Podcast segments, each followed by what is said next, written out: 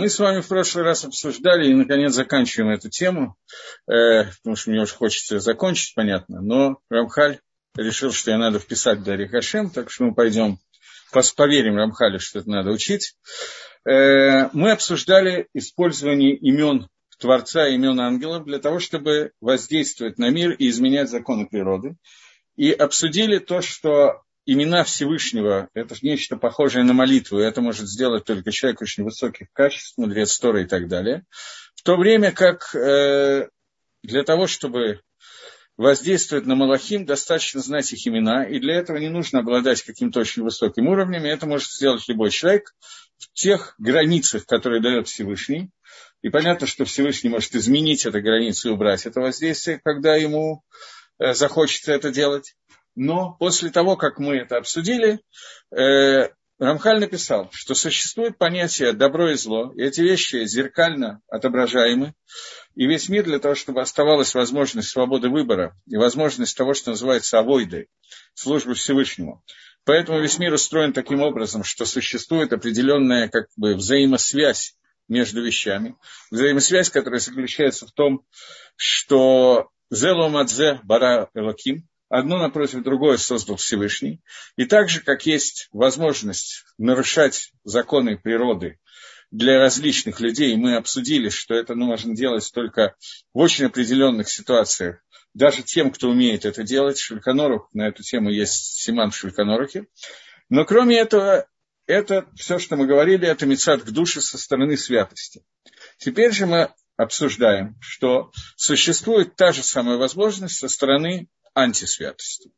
Так вот, говорит Рамхаль, что в соответствии с этим путем, о котором мы говорим, также, как дана возможность человеку путь прийти к какому-то просветлению, добавки света, какой-то раскале, к какому-то уровню образования, к Рога Кодыш, через, э, я не знаю, как переводить Рога Кодыш, но, в общем, некое подобие пророчества, не через законы природы материальные, также потребовалось, чтобы было э, Летов Гагадоль Азе, для этого бесконечного добра, который, не бесконечного, а конечного, но для этого уровня добра, который дает нам Творец, потребовалось создать в мире обратное явление, ровно обратно этому. А то есть, что имеется в виду?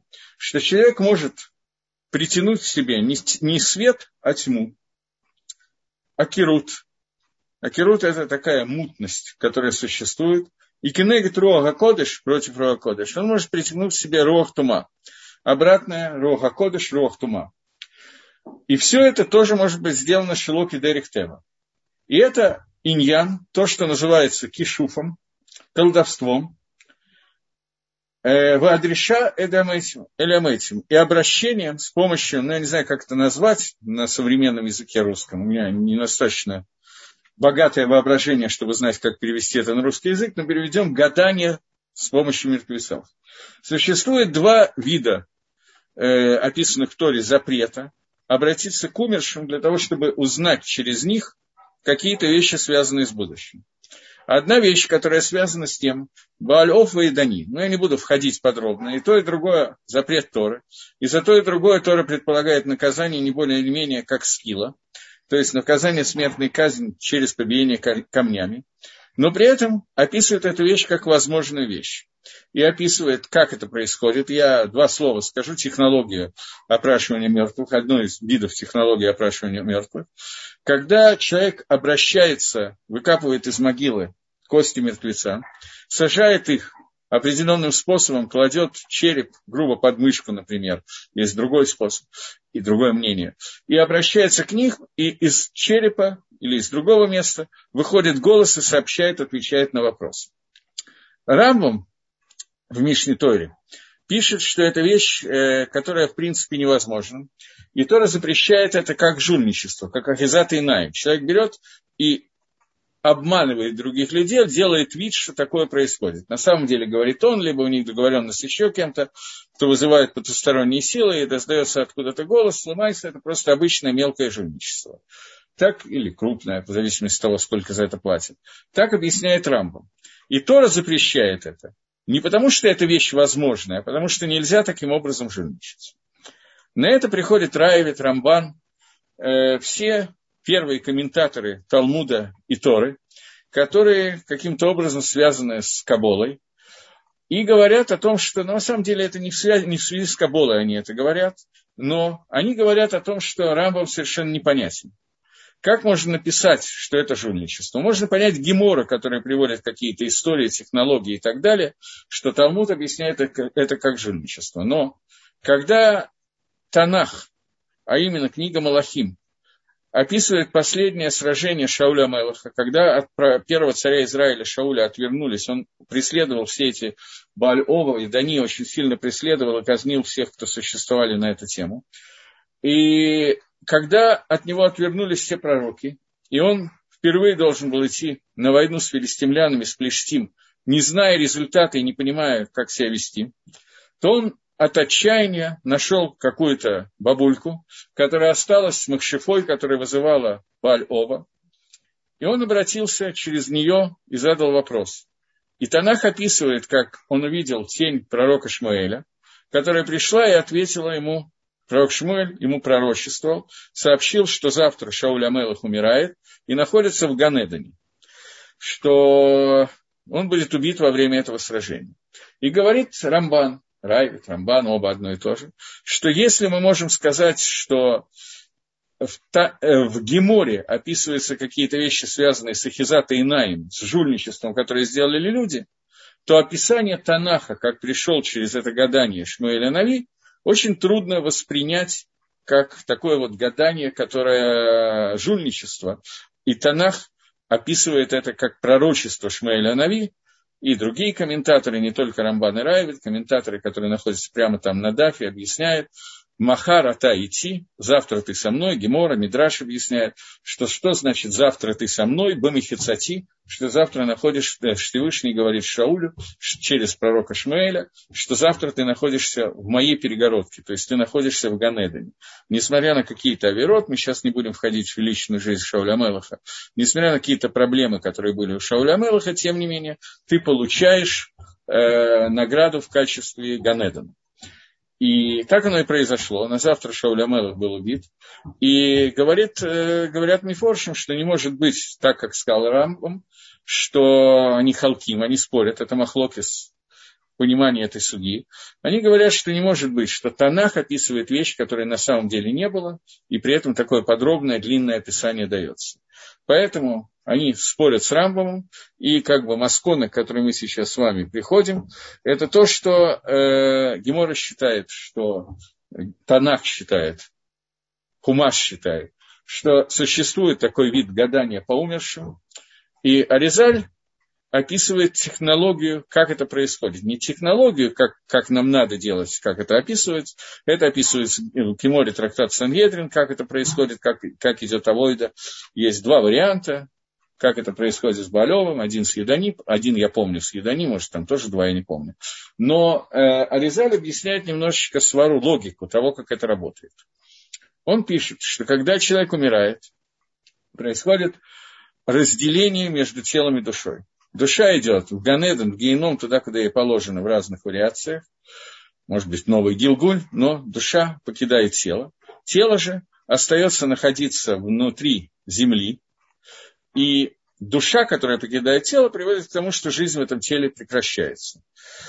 Это называется смерть, разделение между душой и телом. Но душа, которая покидает тело, покидает его не на все сто процентов. Я не знаю, на сколько точно процентов она покидает и сколько процентов остается в теле, но какое-то количество не самой души, но нацицот, душа, искры души остается в теле. И пишет Аризаль, что из этих искр души произойдет в дальнейшем оживление из мертвых. А сегодня он пишет это именно про оживление из мертвых. Он не пишет про авой, про дрешат, про то, как опрашивать умерших. Но говорит, что поскольку какая-то часть жизненности остается внутри тела человека, оно называется гевла де гарми. Гевель – это э, какая-то температура, гарми – это кость. Какая-то температура костей остается. Грубо, э, в полушутку. Кости не доходят до состояния абсолютного нуля. И там остается какая-то жизненная сила, которая стремится к нулю, ее практически невозможно увидеть, измерить и так далее, но Есть измерительный прибор, который существует, а именно, что если правильно произвести вот эту вот э, всю историю с дреша этим обращением к мертвым и дреши, то мертвые сообщат, ответят на вопрос, сядут, там кости как-то сдвинутся, произойдет шевеление, речь какая-то появится. То есть произойдет какое-то воздействие, которое происходит из-за вот этого гевля де гарми, которое происходит из этого гевеля, из этого температуры костей, которые не остывают полностью, из тех, из тех искр жизни, которые остаются. Из них же в дальнейшем произойдет оживление мертвых из этих же искр. Так что человек может выучить даже в Геморе технологии, как это правильно сделать, и спокойно заработать себе скиллу за это, но воспользоваться кахот тума, воспользоваться вот этими силами тумы, которые приведут к некоторому вопросу мертвых. Э, я не знаю, Рамбам, на, на первый взгляд, мне был задан вопрос, может ли быть, что Рамбам писал о большинстве таких колдунов. Э, я не могу ответить на этот вопрос. На первый взгляд Рамбам писал не так. Он писал, что этого в принципе нету. И Лихойра так всегда принято считать, что это махлоки, спор между Рамбомом и остальными решением. У Рамбова есть очень много мест, где он поскольку у него не было никаких книг Кабалы, судя по всему, то его комментарии, они очень так отличаются от многих общепринятых комментариев на некоторые кусочки Тора. Во всяком случае, здесь этот комментарий Рамбама, скажем так, все остальные пишут, что он довольно странный. Правда, действительно, есть некоторые места, где Рамбам тоже, Рамбан, например, приходит задавать на него какие-то вопросы, а потом приходит Магит Мишна или Лехи Мишна, кто-то из комментариев Рамбама объясняет, что Рамбан просто не так понял, что имел в виду Рамбам, и что-то подобное тому, что вы написали, что Рамбам писал об одном, а Тора имела в виду немножко другое. Возможно, что здесь тоже, но я такого комментария не помню. Не могу сказать, что я очень тщательно изучал в этом месте комментарии на Рамбама, но помнить не помню. Так вот, он говорит, что человек может с помощью кишуфа и обращением к мертвецам Шигир Хактани Гаторами которая Тора отдалила нас от этих запрещенных вещей, колдовства, обращения к мертвым и так далее. И суть этих явлений – это человек привлекает к себе посредством определенных условий и упоминаний, которые в общем известны, он приводит к себе, притягивает к себе гашпо, влияние, сил тумы и всякой мерзости, всякой грязи. То, что удалено и нужно удалиться как можно сильнее от этого, и это вещи, которые он может сделать, удалят его от Всевышнего.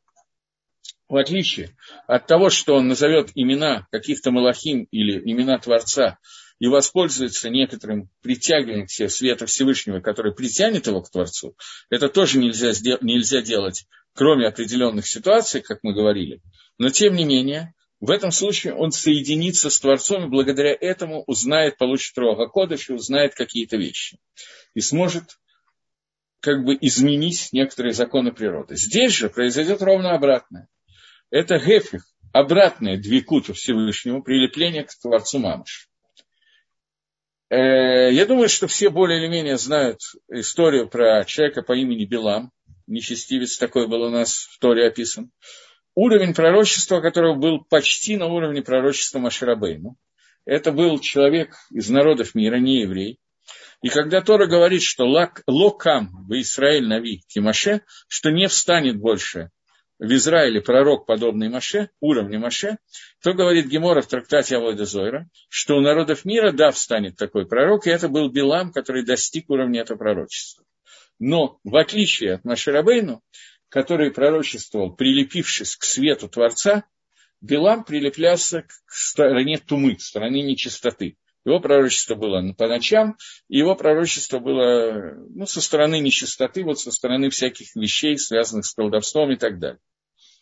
Тем не менее, уровень его был очень высокий, настолько, что он для того, чтобы прилепиться к силам нечистоты, объясняет Раша в Кумаше, что он использовал все возможности достигнуть вот этого уровня тумы совершенно невероятного. В частности, он половым путем жил со своей ослицей, для того, чтобы и этот вид тумы тоже в него вошел, и эта нечистота тоже с ним соединилась, для того, чтобы достигнуть всех видов тумы, которые самые высокие, которые возможны, для того, чтобы достигнуть прилепления к тумы и через него раскрытия каких-то вещей. Через тьму. И это вещь, которая тянется с тех сил зла, которые мы уже упоминали в начале книги, в первой части, что они установлены Бакзиратой Барах, распоряжением Творца и Шмо. Это имена, которые, упоминая которые, можно прилепиться к тем силам, которые обозначены этими именами. И посредством этого произойдет притягивание к себе тумы нечистоты, разными видах, видами, на разных уровнях, ступенях, которые, в принципе, все более или менее известны. Но все это будет шлоки Даригатева, не по законам, не по пути, который Всевышний установил внутри законов природы. И при, законы природы будут изменены прилеплением к этим силам, но человек погрязнет совсем, полной туме. И также делается посредством вот этой тумы, посредством вот этого прилепления к нечистоте, Э, делает действия, которые не являются действиями, связанными с природой. Как, например, Маасе Хартумим и подобные им вещи. Хартумим – это те жрецы фараона, которые, когда Маше и Арон пришли к фараону во время египетского рабства, что будет считаться через пару недель уже, они пришли к фараону для того, чтобы Маше и Арон, я имею в виду, пришли, для того, чтобы сказать Шалаха Тамиева Авдуни, отпусти мой народ, он будет мне служить. Когда Маше и Арон это сделали, то они сделали какие-то чудеса для доказательства того, что послано Всевышним. Например, бросили посох, и посох превращается в то ли змею, то ли крокодила и так далее, танина. Что такое танин? Это вот полузмея, полукрокодил, такое животное, которое на земле змея, а в воде крокодил. Тогда пришли Хартумы и Мицраим, пришли вот эти жрецы, я не знаю лучшего слова, колдуны фараона, Египта, и они с помощью вот этого кишуфа, с помощью колдовства сделали то же самое. И бросили палки, которые превратились в вот это крокодила зме, змееподобное. Дальше посох Аарона съел эти посохи, превратился обратно в посохи, проглотил их посохи, показал, что он сильнее, но тем не менее это ослабило так мягко говоря, ослабило впечатление от прихода Маше и Арона, поскольку Хартуми может быть сделать что-то подобное. Это кто-то умеет колдовать лучше, чем они. Но в принципе, вместо того, чтобы раскрыть, что это было выход за пределы законов природы, которые есть в мире, с помощью Творца, они показали, что то же самое они могут сделать, выйти и изменить законы природы только с помощью кишуфа колдовства. И в соответствии с тем, как это передано людям, силами их действия они могут воздействовать таким образом, что изменить законы природы. Но только в тех гулот, только в тех границах, которые установлены им. Впрочем, то же самое абсолютно со стороны к душе. Тоже человек может изменить, выйти за пределы закона природы только в тех границах, которые устанавливаются Всевышним. То же самое здесь. И также посредством шейдим, не знаю, как переводить слово шейд, черт, наверное, по-русски, можно сделать подобные действия в соответствии с тем, что передано в их руки, и они могут произвести это воздействие. В тех границах, которые, которые определены для каждого из этого уровня. Например, шеди. Сейчас, секундочку. Скажите, пожалуйста, не опасно ли называть ребенка именами, как у ангелов, например, Гавриэль, Рафаэль, Серафим и так далее, и что делать, если уже назвали? Э, смотрите, есть такие разговоры, я не могу ответить на ваш вопрос, есть такие разговоры, но в принципе э, это опасности такой э, не описана она в прямом виде. Может быть, каких-нибудь источниках, которые не первые источники, а уже где-то кто-то что-то на эту тему говорит, разговоры об этом ведутся, но не больше. В всяком случае, я не знаю. Э, я слышал, что в книге Марена Вахим основана Нефиш Гахаим, где сот, как это может быть, если Рамбам не знал Кабалы. Просто неверно. Книга Нефиш Гахаим не основана на книге Марена Вахим. Может быть, Нефиш Гахаим где-то и приводит Рамбама из Марена Вахим, чего я сейчас не помню. Э, но это понятно, что не доказательство. Но, безусловно, это совершенно другой Маалах. Нефиш идет по совершенно другому пути, чем Марена Вахим Рамбова. Более того, после того, как Рамбов написал Марена Вахим, многие рабоним, и до сегодняшнего дня есть рабоним, которые запрещают учить эту книгу. Потому что книга достаточно странная, философская книга. Она просто в основном не очень актуальна сегодня, потому что Рамбов пришел воевать с Аристотелем и отвечать на те трудности, которые ставил Аристотель, может быть, даже не на Торы, но на мир. Рама пришел как бы объяснить, почему эта трудность не является трудностью. Сегодня у нас очень мало э, людей, которых волнуют все трудности, которые ставил Аристотель, поскольку как бы подход к жизни несколько изменился.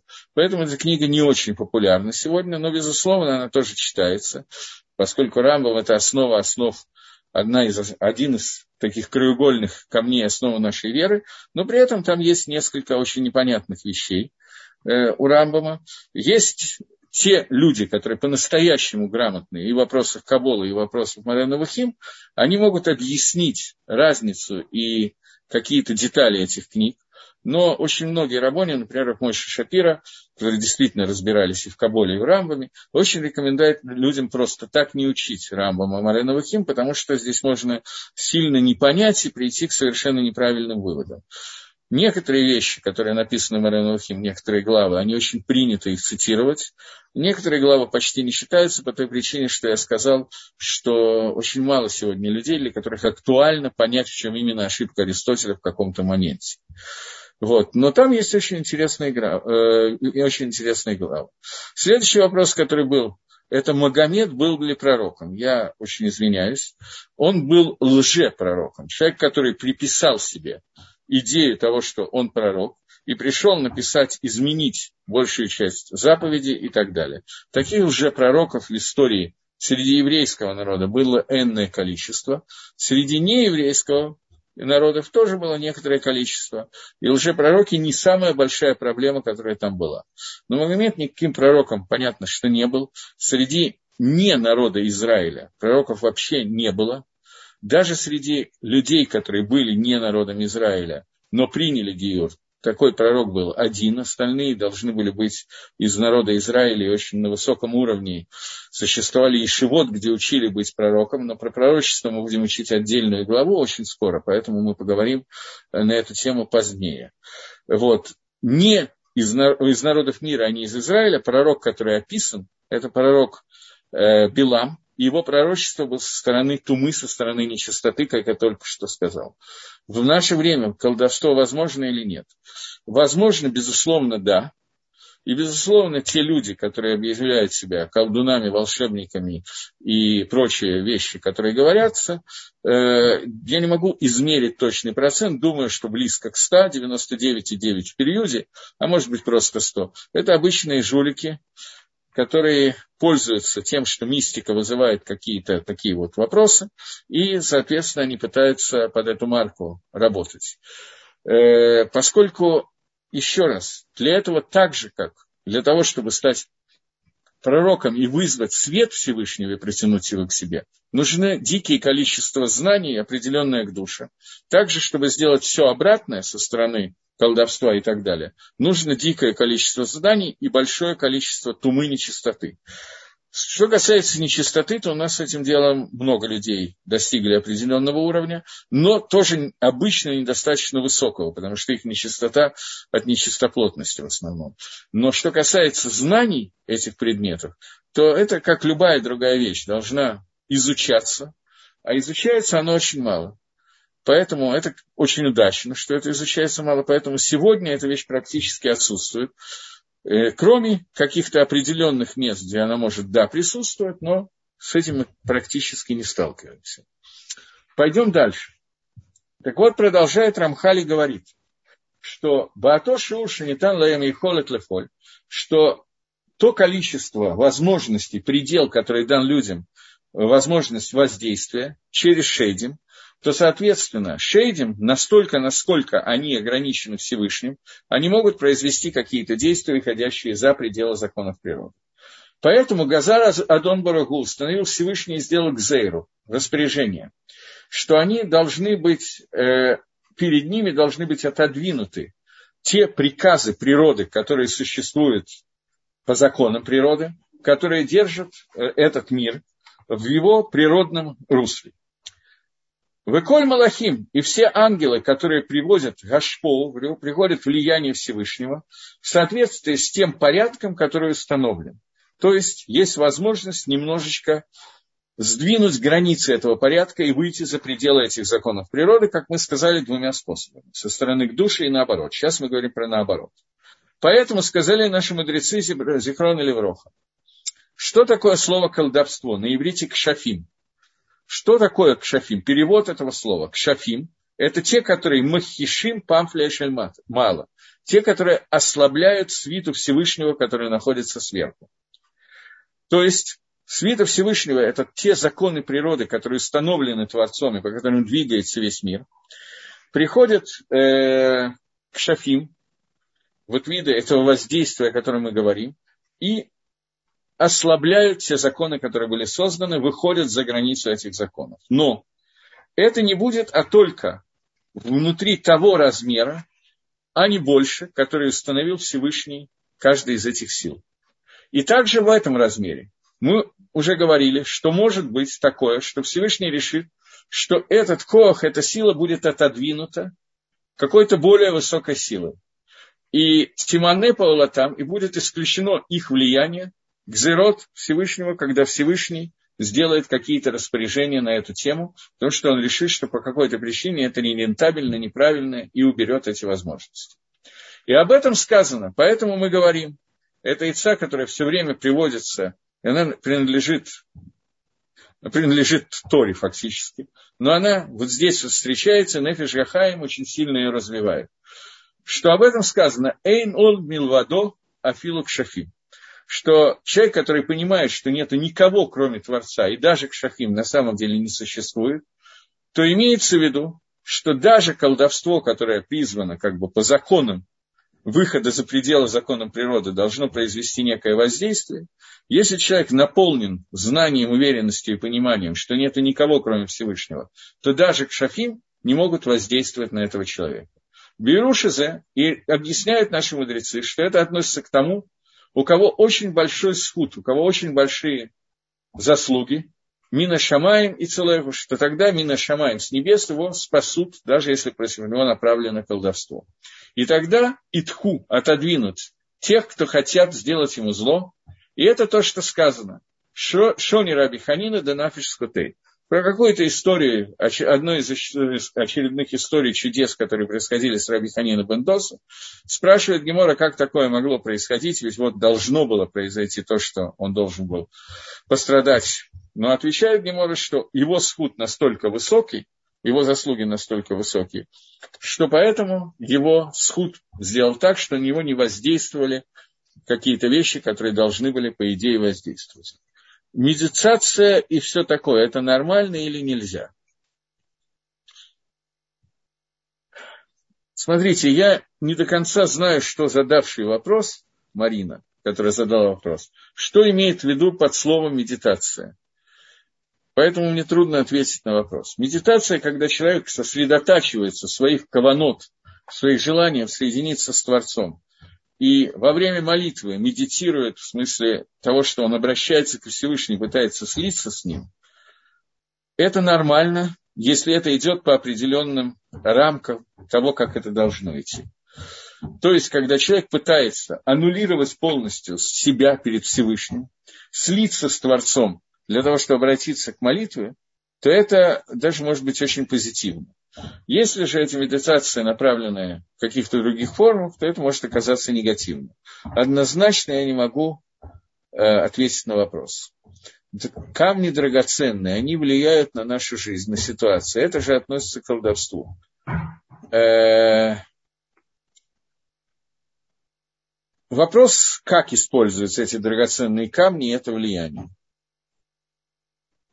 колдовство – это воздействие на определенные духовные силы, притягивание сил нечистоты, другого, в общем, не может быть, для того, чтобы произвести, соединиться с ними и произвести воздействие. Камни, как таковые, этим влиянием не обладают. Они обладают этим влиянием, если ими пользоваться определенным образом. И они могут обладать позитивно, то есть с позитивными силами соединять, а может с негативными. Например, на груди у первосвященника висели 12 камней, которые, явля... которые обладали определенными свойствами только в момент, когда происходит Авада Даше. Написано в Писании, не знаю, что такое Писание, что непослушание хуже, чем колдовство. Э, я не знаю, что имеется в виду, какое конкретное место имеется в виду. Непослушание это, и речь идет вероятно, что речь идет о каком-то отрицании заповедей Творца. Короче говоря, я не знаю, я не могу сказать, потому что я не знаю, что имеется в виду. Э, пророчество Белама, описанное в Торе, от сил Тумы, или было сделано под диктовку Всевышнего, будешь говорить то, что я тебе повелел.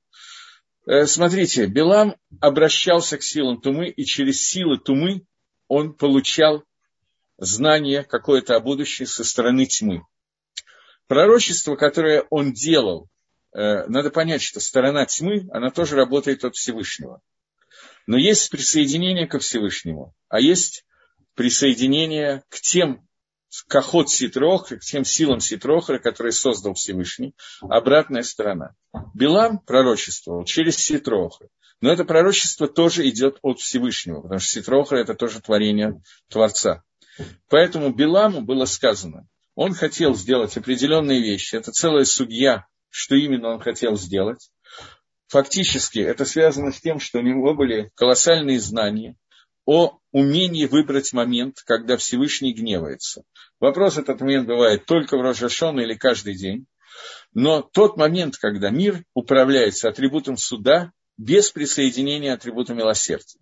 Билам хотел использовать этот момент для того, чтобы в этот момент, а это такой серьезный момент, что мир не может существовать. И он хотел в этот момент произнести одно слово «калем». Заверши их, убери их, сделай так, чтобы их больше не было, про Амисраэль. И тогда, если бы это произошло, и в этот момент была такая пророческая молитва Билама, то Амисраэль не имел бы возможности существовать, потому что в тот момент, когда есть только атрибут суда Всевышнего, никто не может существовать, даже Раби Акива. Он погиб в этот момент времени, который описан где-то в Геморе, трактат Миноход, да, в Каптет. Поэтому, если бы удалось Биламу это сделать, то Амисраэль перестал бы существовать. Но Акодыш Брау сделал так, что он перевернул пророчество, время, которое указано Биламом, в это время. Он прочитал слово «калем», несмотря на то, что Билам его произносил, поменял его на слово «мелах», то есть слово «калем» написанное не справа налево, а слева направо, почти как по-русски. И тогда те же буквы, что слово «калем», убери их, они обращаются в слово «мелах», слово «царь». И таким образом Амисраэль в этот момент объявил как бы Всевышнего, Билам объявил, что Всевышний царь народа Израиля, и таким образом мера суда Всевышнего не воздействовала на Амисраиль. Это то, что произошло. Но его знания Кахот Тумы привели к тому, что он мог выбрать этот момент и правильно обратиться ко Всевышнему. И если бы не определенное, то, что мы сказали, что Энот Белвадо, нету никого, кроме Всевышнего, и даже это воздействие, как любое другое, Всевышний может изменить, то это то, что произошло в этот момент. Всевышний забрал эту возможность с помощью кишуфа определить нужные моменты, в него сказать нужное слово, и перевернул слово и сделал его слева направо. И это фактически, не входя, поскольку сейчас это не наша тема, но это фактически то, что делает Амисраэль, трублением в шафар каждый Рожашон. Потому что происходило это, по одному из комментариев Гемора, происходило это в Рожашана. И в тот момент, когда Амисраэль говорят вот это вот ту, которое мы говорим в Рожашона, короткий звук между двумя длинными, то этот момент мы, этот звук длится, вот эти мгновения, Калем, Мелах, то мы возглашаем Всевышнего в этот момент царем, и таким образом, поскольку цель Всевышнего – это то, чтобы его Медат Малхус, я говорю сейчас про ту цель, которую мы можем уловить, про высшую цель Творца, его желания мы не говорим мы говорим про цель, которая раскрыта через нижнюю из десятых сферот воздействия Всевышнего, которая называется сфера. О ней мы можем говорить, она доступна человеческому пониманию. Более высокие сферот недоступны нам. Поэтому мы говорим только о нем. Поэтому, когда Амисраэль шафаром провозглашает Всевышнего царем, то они переворачивают, Всевышний дал нам возможность объявить нет никого, кроме Творца, и в этот момент это объявление во всех синагогах трубления шафар переворачивает клалу Белама и превращает ее в браху. Вот. Э, сейчас, секундочку.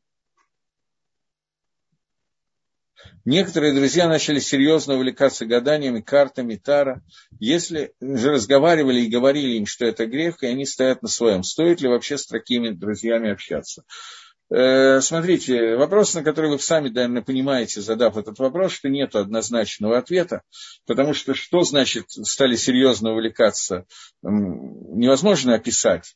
Если это вещь, которая действительно угрожает каким-то влиянием на вас, то, безусловно, не надо общаться и не надо входить э, в эти дискуссии. Но в случае, если это остается как бы вот таким некоторым хобби, которые вот они нормальные люди, но иногда сходит, каждый сходит с ума по-своему, вот сходит с ума таким образом. И от общения с вами может произойти, что они сделают шуву, вы выполните митсву хок тахих, это митеха, э, упрекай своего ближнего и так далее, то в этой ситуации проблемы нет. Где находится граница, я не могу ответить на этот вопрос, поскольку ответ на этот вопрос отсутствует. Границы, они всегда должны измеряться человеком, который спрашивает, и видеть, э, для чего общение, что дает это общение, вредит оно, наоборот, оно может помочь кому-то из друзей и так далее. В случае, если есть малейший вопрос, связанный с опасностью, понятно, что это проблема. Но обычно, поймите, что в наше время настолько же, насколько ослабло наше знание Творца, и настолько же, насколько ослабло наше понимание всяких вот таких вот вещей и возможность воздействовать на Всевышнего и притянуть через Малахим или еще как-то к себе свет Творца, поскольку понятно, что мы никто этого делать не умеем, то я позволю себе усомниться, что друзья, о которых вы говорите, э, занимаются чем-то, кроме глупости. Поскольку те же самые знания, со стороны Тумы, они тоже сегодня сведены к нулю, так же, как знания со стороны к душе сегодня сведены близко к нулю. Поэтому обычно это просто какая-то глупость. Так же, как люди, которые могут заинтересоваться и решить, что Кабола может э, привести к знаниям практической Каболы, умениям воздействовать и так далее. Понятно, что сегодня это обычный процесс изучения Торы для того человека, который учит какие-то подобные вещи с целью изучать Тору. Человек же, который это учит с целью менять законы природы и так далее, как правило, это ну, не до конца умный человек, скажем так. На это можно, правда, прилично подзаработать. Это да. Не тем, что я создам деньги, но тем, что я дам лекции, на которые придут люди, которые будут за эти лекции платить. Это основное основное позитивное или негативное, не знаю, но основное воздействие, которое можно с помощью подобных вещей сделать. В общем, то же самое происходит с Кахот Тума. Поэтому обычно современное гадание и так далее, оно безобидно. Оно глупость, про которую писал Рамбом, о том, что человек просто обманывает другого человека и очень часто обманывает самого себя. Это реже. Других людей чаще. Поэтому здесь проблема не в том, что вы соприкасаетесь с Кахот Тума, Думаю, что никакого соприкосновения с Кахот Тума сегодня практически не может быть в этом плане. Просто от безграмотности. Окей. Э, мы закончили вот эту тему, о которой, мы, о которой заняло такое длительное время. Я как бы догадывался, что это займет какое-то время. И мы приближаемся к новой теме, приблизились и касаемся, начинаем ее. Третья часть э, Дери Гашема, третья глава, посвящена Руха Кодыш Ванавуа. Руха Кодыш и пророчество. Да, колдовство, гадание – это… Гадания нет. Надо знать, какое гадание. Смотрите, вы задаете очень неоднозначный вопрос. Э, Шульханорух, есть целый э, Симан Шульханоруха, посвященный гаданию. У меня вопрос, я забыл, что я читаю вопрос, а вы его не видите. Вопрос был таким, одним словом, колдовство и гадание – это мерзость в глазах Бога. Любое колдовство и гадание – это мерзость в глазах Бога. Так вот, это не совсем так. Потому что есть вещи, которые Тора и Шульханорух запрещают, есть вещи, которые разрешают гадания. Колдовство, понятно, что это э, мерзость. Колдовство – это не авойда зора. Авойда зора – это э, влияние и служба определенным силам, идолам и так далее. Колдовство – это притягивание к себе сил тумы. Это разные запреты Торы. Наказание очень похожее.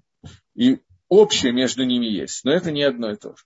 Что касается гадания, просто я понимаю, что если я не отвечу на этот вопрос, то я ответил, ответил не совсем правильно.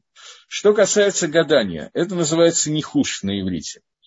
Если большая часть нихушим Тора запрещает, и есть целый Симан Шульханоруха на эту тему. Но есть определенные нехушим. Я не смогу ответить однозначно, где проходит граница и где общее правило. Но есть определенные виды нехушим, которые разрешены. Я приведу просто пример, о чем идет речь. Илиезер Эвет Авром. Илиезер, который работал на полставки рабом Авраама. Авраам посылает его, чтобы Илиезер сделал шидух, нашел жену э, в Харане для своего сына Ицхака. Илиезер выходит. Он приходит к колодцу и решает, к источнику воды и решает. Загадывает, я не знаю, как лучше сказать что та девушка, которая выйдет, я ее попрошу напоить меня, она скажет, пей, и твоим верблюдам я должен дам пить. Эта девушка, она предназначена в жены для Ицхака. Он выходит и ждет девушку и встречает Ривку и Мейну, который говорит эту фразу. И тогда он говорит, что вот мое, как бы, то, что я загадал, это сбылось. Таким образом, мы видим, что существуют определенные виды гадания, типа того, что произошло с Элезером, которые Тора разрешает. Шульханорах приводит эту историю с Элезером в доказательство того, что есть виды гадания, которые разрешены. Я не знаю, может, слово гадание по-русски плохое слово, не хуже на иврите, что есть определенные виды, которые разрешены. И приводят несколько вариантов, которые приведены в Геморе и приведены в Хумаше. Я сейчас не брал с собой Шульханорах, не готовился к такому вопросу. Э, вот. Но после этого Шульханорах говорит, что несмотря на то, что все это разрешено, это делать неправильно, потому что написано «Тамим и еем Гашем Лакейхам» «Будь простым человеком перед Всевышним твоим Богом». И несмотря на то, что бывают ситуации, когда это можно сделать, например, а бывают ситуации, которые это нельзя сделать. Например, я даже не знаю, открывать Шульханорах искать сейчас или нет, просто это займет какое-то время, и примеров там довольно много, и все примеры после того, как они сказаны, все равно общего правила не вырастает из этих примеров. Очень трудно, те, которые описаны и прямым текстом разрешены в Хумаше или в Геморе или что-то подобное, то их можно использовать, остальные использовать нельзя. Общее правило Шульханоров не выводит. Такое впечатление, что сам Байс Йосиф, сам автор Шульханоров, она до конца общее, общее правило либо не хочет нам сообщить, либо не считает, что оно существует. Поэтому э, Бесесов заканчивает и говорит, что тем не менее это делать неправильно. Тамим тиеем Рашем Элакейхам. Неправильно делают те люди, которые говорят, что, например, мы будем делать э, э, хупу, э, как это, брак-сочетание в середине месяца, когда полная луна, поскольку это хороший знак. Не то, что он не пишет, что это знак плохой или хороший, он пишет, что делать это неправильно, именно потому что Тамин Тигеем и Ашем Элакейха. И еще кое-какие примеры, которые там приводятся. Э, Шульханоров рекомендует, тем не менее, несмотря на то, что есть виды нехуша, которые разрешены, не пользоваться им. И даже если можно это делать, то только при определенных условиях определенного уровня человеку на его к душе. Остальным это не нужно делать. Не, э, новый вопрос. Не опасна ли недооценка сил тумы, как и к душе? Так у Гашема на каждого есть антипод, соответствующего уровня по принципу меда кенегит меда. Э, не опасна ли недооценка сил? Смотрите, недооценка сил опасна. Я говорил только об одном. То, что, безусловно, существует кахот тума, мы это обсудили, это написал Рамхаль. Я говорил о том, что сегодня люди, которые думают, что они ими пользуются, на, как правило, 90, ну, я не знаю, процент не могу оценить.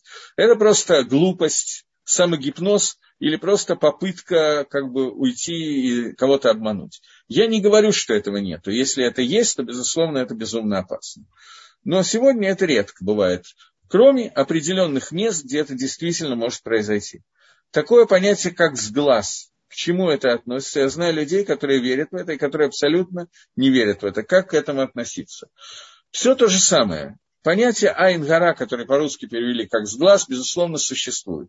Есть гемора, которая рассказывает про одного из Амараем, который с кем-то из учеников был на кладбище и сказал, что 90% людей, которые умерли на кладбище, лежат умершие на этом кладбище, они умерли преждевременно от айнгара, от дурного глаза. Поэтому, безусловно, эта вещь существует. Опять же, понятие существует, и понятие бояться панически, как некоторые стучат по дереву и так далее, считая, что у кого-то есть дурной глаз, это разные вещи. То, что это существует, безусловно, и насколько этого надо опасаться, это отдельный вопрос. Вы понимаете, что это не совсем связанные вещи. При этом есть геморрот и есть как бы очень серьезный тамин, действительно опасаться Айнгара. Поэтому существует такая вещь, как э, давар цануа, скромная вещь. И то, что лонер элайн, то, что не было, то, что не выпячивается, на этом стопроцентно нету Айнгара.